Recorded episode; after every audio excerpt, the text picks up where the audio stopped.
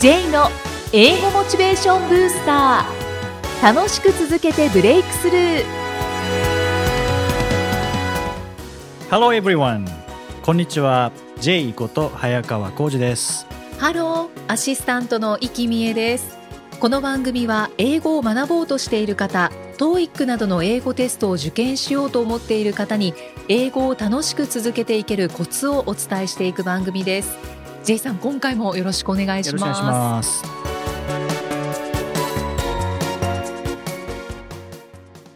さあ今回のテーマは何でしょうか？はい。今回はニノ。ニノ？ニノ。嵐が好きなんですか？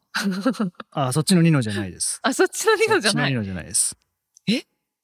二宮金次郎です。あ二宮金次郎か。ニノとは呼ばないですけどね まあ二宮でねつながってますけれどもね。ますよね。まあ、はい。二宮金次郎ニノという人はいないですけども。はい。もう今の時代だからこそ二宮金次郎に学びたいなっていう話なんですけど。二宮金次郎銅像ってもう薪を背負ったまま本読んでる、あれありますけどね、はい。なんでああいう風にしたかってご存知ですか？うーん。勉強熱心だったのかな。ですよね、まあ、とりあえずそこがフォーカスされてますよね。はいで勉強熱心で今知ってますか？あの歩きながら本読んだら危ないとか 歩きスマホを助長するからって言って、はい。あの銅像撤撤去去されるとか。どうなんどうなんですか、ねえ。一時期ニュースで話題になりましたよね、あれはまあ正直ちょっとよくわからないです。はいああいうの考えるの誰なんですかね？うーんだからやっぱり究極に保守的な方なんじゃないですか。とにかくというかななんかとにかくその世間世間体が気になる？誰もそんなこと思わないですよね。二宮金次郎の銅像を見て「あいつ危ないなあんなことして」みたいな。誰も思わないじゃないですか。そうですよねなんかよくわかんない方向に行きますよね。まあそうですね、うん。そういうことは結構ありますよね。そうですね。で今日はその文句を言いたいんじゃなくて、はい、それを横に置いておいて。で二宮金次郎っていうのは、まあ、230年前。はい、だいぶ前ですけどね、うん。えー1787年に、えー農家に生まれて。はい。であのまあ、当時、まあ、江戸時代末期ですね。関東から、まあ、小田原ですよね。神奈川県の、うんうん。えー小田原そこから、まあ、南東北の農村の復興に力を、えー入れてもう本当600以上の村を立て直していったっていう。あそういう方歩いてだ勉強しただけじゃないんですけども、うん。でただ、まあ、当時ですね。あの異常気象で、まあ、それこそ嵐ですよねはい。二宮君じゃないですけど それこそ嵐で、あの小田原に酒川川っていう川があるんですけどまあ、それが氾濫してはい。で、まあ、田んぼ畑も全然ダメになってしまってでそこをなんとかしなきゃいけない、まあ、農家ですからね。うん。田畑がダメになったらもう何もできないのでね。生活ができないっていう時に、まあ、お父さんお母さん亡くなってしまってで、まあ、一家離散とうん。いうことで拾ってくれたのがあのおじさんなんですね。はいはい。でそのおじさんのところで働きながら勉強していた。でその勉強している姿があの銅像なんですけども、うんうん。多分勉強熱心っていう感じでうん語られること多いですけど、そうですね。あ勉強禁止されてたんですよね実は。え？ー、そのおじさんの家で働いていた時にはい。あの朝本当に朝早くからですね。まだ真っ暗のうちから夜遅くまで本当に重労働してで家に帰ってきてで勉強してたんですね。そしたらそのおじさんが来て「お前何やってんだ」と「いやうん。うん勉強です」「農民に勉強は必要ないんだ。あら、」しかもその当時電気なんてないですから、うんうん。えー灯油を使った明かりですよね。はい。もうそんなのに使う灯油はうちにはないんだ。うん。って言って勉強禁止されたんですね、そしたら金次郎はまあそれもそうだなと確かにおじさんが言うことは正しいと。うんうん。でも勉強大事だっていうので自分で何とかしなきゃ。その油の灯油の部分は自分で稼がなきゃいけないって言ってあの菜の花の油菜ですよね、はい。それを栽培してそれを油屋さんに持って行ってはい。油と交換してもらって、へえで灯油を使って勉強したんですけど。はい今度はまたおじさんが見つけて、はもう灯油の文句じゃないんですけどね、い。うんまあやっぱりこう農民なんて、まあ、勉強したって意味ないんだと。もうそもそも俺がお前の面倒見てるんだから、お前の時間は俺の時間だ。勉強するなと。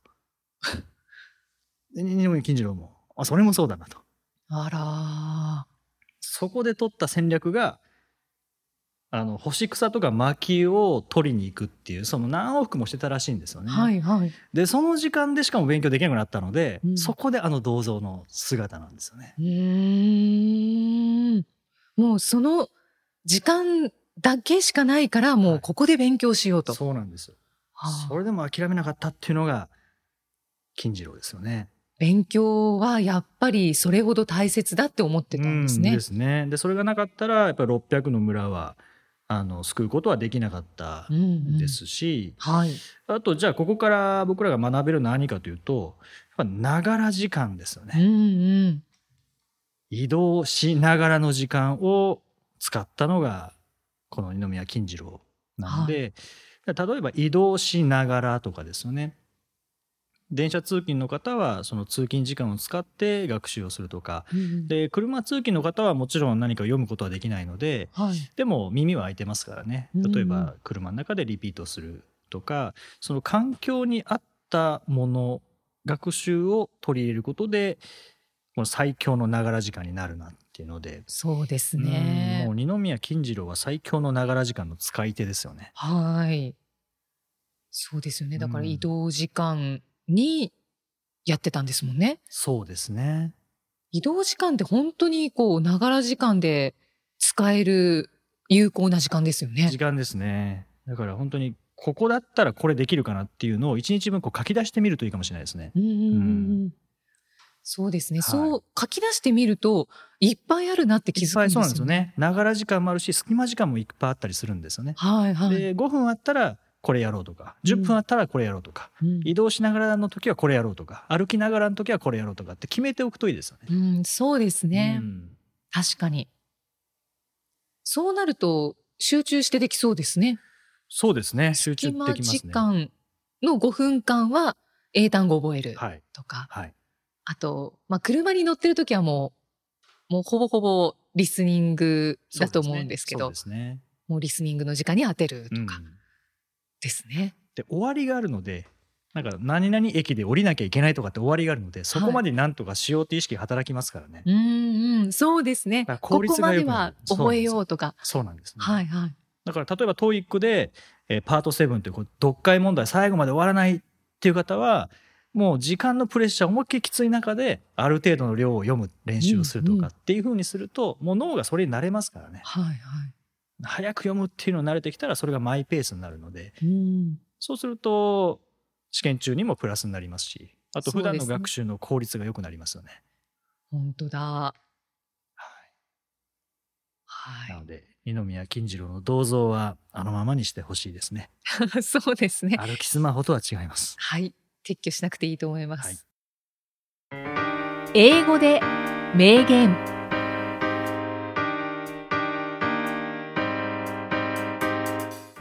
続いては毎日配信している J さんの単語メールボキャブラリーブースターから著名人の名言を英語でご紹介いただきます。今回の名言は何でしょうか？えー今回はベティ・フリーダン、まあ、ベティ・フリーダンという作家の人の言葉です。はい。Aging is not lost youth, but a new stage of opportunity and strength. Aging is not lost youth, but a new stage of opportunity and strength. はいどういう意味でしょう、はい。年を取ることは、失われた若さではなく、機会と強みの新しいステージである。うーんいやまあ年を取るのはああ老いていくっていうのが一番感じるところですけどね年をこうどんどん重ねると、はい。まあ、そこではなくはい。機会と強みの新しいステージそうですね。機会が増える、強みを増していく。ところで、イキさん、もうすぐ誕生日ですね。あそうですねはい僕が21日、はいイキさんが23日、はい天皇陛下と一緒。そうですね。今年最後です。最後です。はい。近いんですよね、はい J さんとそうなん誕ですよね生日が。でも星座は違うんですよね。そうですね。はい、僕伊手座です。私ヤギ座です。ね。21日までが伊手座、僕ギリギリあの、はいはい滑り込んだ感じです。最後の日、最後の日です。伊手座の最後の日。そうですね。私はヤギ座の、はいまあ最初というか二日目そうですね。はい。機会と強みというのは J さんは感じられますか？でもなんか年々やりたいことできるようになってきてる気がしますね。おお。だ機会が増えてきてる。うん、機会が増えてきて、うんまあそれをずっと繰り返しているとそれが自分の強みになったりしますからね。ううんん、そこで新しいステージにまた上がれるっていう感じになるのではい。確かになんか老いではありますけどねそうですね。最近なんか出張の疲れがなんかちょっと取れない時があららららちょこちょこ出てきて、しんどいなっていう。うん、しんどいまでいかないですけど、はいい、つもなんかどんなに疲れてても寝たらもうそれは復活してたんですけど、はいはいなんかちょっと残ってるなっていうのは。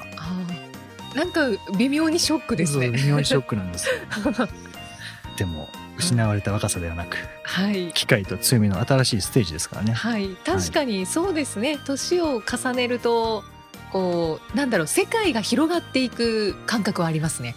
本当そうですよね、はいじゃあ戻りたいか学生時代に戻りたいかって言われたら、うん。僕は戻りたくないんですよねうん。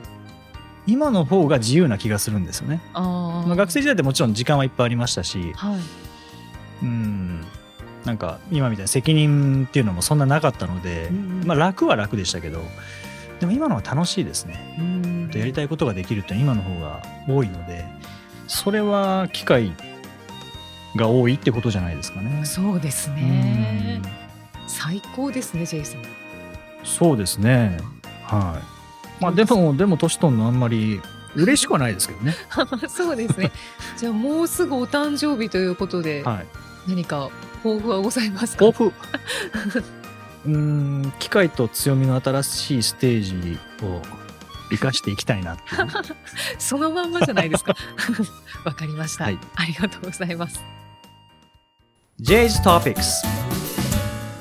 さあ、このコーナーでは J さんにまつわるあれこれをお話しいただきます。J さん、今回のトピックスは何でしょうか？えー今回はインプットについてです。おーインプット。はい。はい。これ研修とかセミナーをした後にはい本屋さんに行くと、なんか本買っちゃうんですよね。へえ。しかもなんか3冊ぐらいいつも買っちゃうんですよね。ああ、そうなんですね。で、なんかいつもなんですよ。なんでこんなにいつも本買っちゃうんだろうっていう。んんだから本読むスピードと買うスピードがバランス全然取れてないんですよ。大変大変。しかも大体カバーかけてもらうので、はい。なんかたまに見たことない本が家から出てきたりするんですけど、本当ですか？まあ、はい確かに3冊ぐらい買うのは結構多いですね。多いですよね。はい。で、なんでかなってずっと考えたら答えが分かりました。なんでしょう？セミナーとか研修ってアウトプットじゃないですか、僕は。ああ、はい。アウトプットしてますよね。はい。で、アウトプットした後に本屋行くと、本ってやっぱインプットですよね。うんうん。なんかインプット欲が多分発生してるんじゃないですかね。ほーだからアウトプットした後に本屋に行くとインプット欲が発生して3冊買っちゃうっていう。ああ。スポーツした後に糖が足りないから糖を取るみたいな。そんな感じです。そうですうん、でか。確かに僕英語の勉強もそうやってやってきたなって思ったんですよね。はいなんかこうアウトプットして全然出てこない。どうしたらいいんだろうってなった時に、やっぱり英語の教材買っちゃうんですよね。うんインプットだってなるので、まあはい教材買ったり、テレビでそう英語の番組見たりとか映画見たりとかってするので、はいはい。まあこれはアウトプットをしようとしたら、やっぱりインプットが足りないっていうことに気づくので、インプットをして、で、そしてまたアウトプットすることで質が高まってきますからね。うんうん、そうですね。やっぱりインプットとアウトプットをこう交互にやっていくっていうのは、質を高める、もしかしたら唯一のやり方なのかもしれないなっていうのを思ったんですね。ああ質を高める。はい。確かにそうですね。うんこう積み重なっていく感じがしますね。そうですね。うんう。うんだから本もそうですし、講演とかもそうなんですけどね。はいはい。うんあ、講演聞きに行ったりっていうのも。確かに。はい。やっぱ講演の内容って後で文字になったりしますけど、うんやっぱそこに行かないと講演の良さっていうのはなあの気づかないですよね。うんこの前もサッカー日本代表元監督の西野明さんと、はいあと岡田武史さん、はいあの二人って大学の先輩後輩あなんですそうなんですね。僕もそのその時も知らなかったんですけど、はい。やっぱりあそこまで世界で戦った人たちの生の言葉っていうのは、うん。言ってることは当たり前かもしれないですけどこう響いてくるもの全然違いますよね。うーん。確かに。生で聞かないとこう感じられないなんか感情とかはい、雰囲気とか、臨場感ありますもんね。そうですね。だからアウトプットした後にそういう本屋に行くとちょっと危険だなっていうのも ちょっと買いすぎちゃう。買いすぎちゃうんですよね。で僕の中のまたルールがあって、本は好きなだけ買っていいっていう勝手なルールがあるので買あってしまうんですよね。だからなんだこの本はっていうのが出てくるんですね。時々出てくるんですよね。でまたそれが読みたい本なのであ、まあ自分で買ったので当たり前なんですけどね。あ、そっかそっか。はい。はい。あ、そうですよね。じゃあ、3冊ぐらい買っちゃって、勢いで買うわけじゃなくって、まあ勢いですけどね。勢いですけど読みたい本は買うので。うんうんうんでその3冊買うとその時によってジャンルが全然違うんですよね。そうなんですね。はい、でその時のあ今自分はこれに興味があるんだってその時に分かるので、うんまあ、それも楽しいですけどね。うんうん。へえ、インプットというお話はい、していただきました。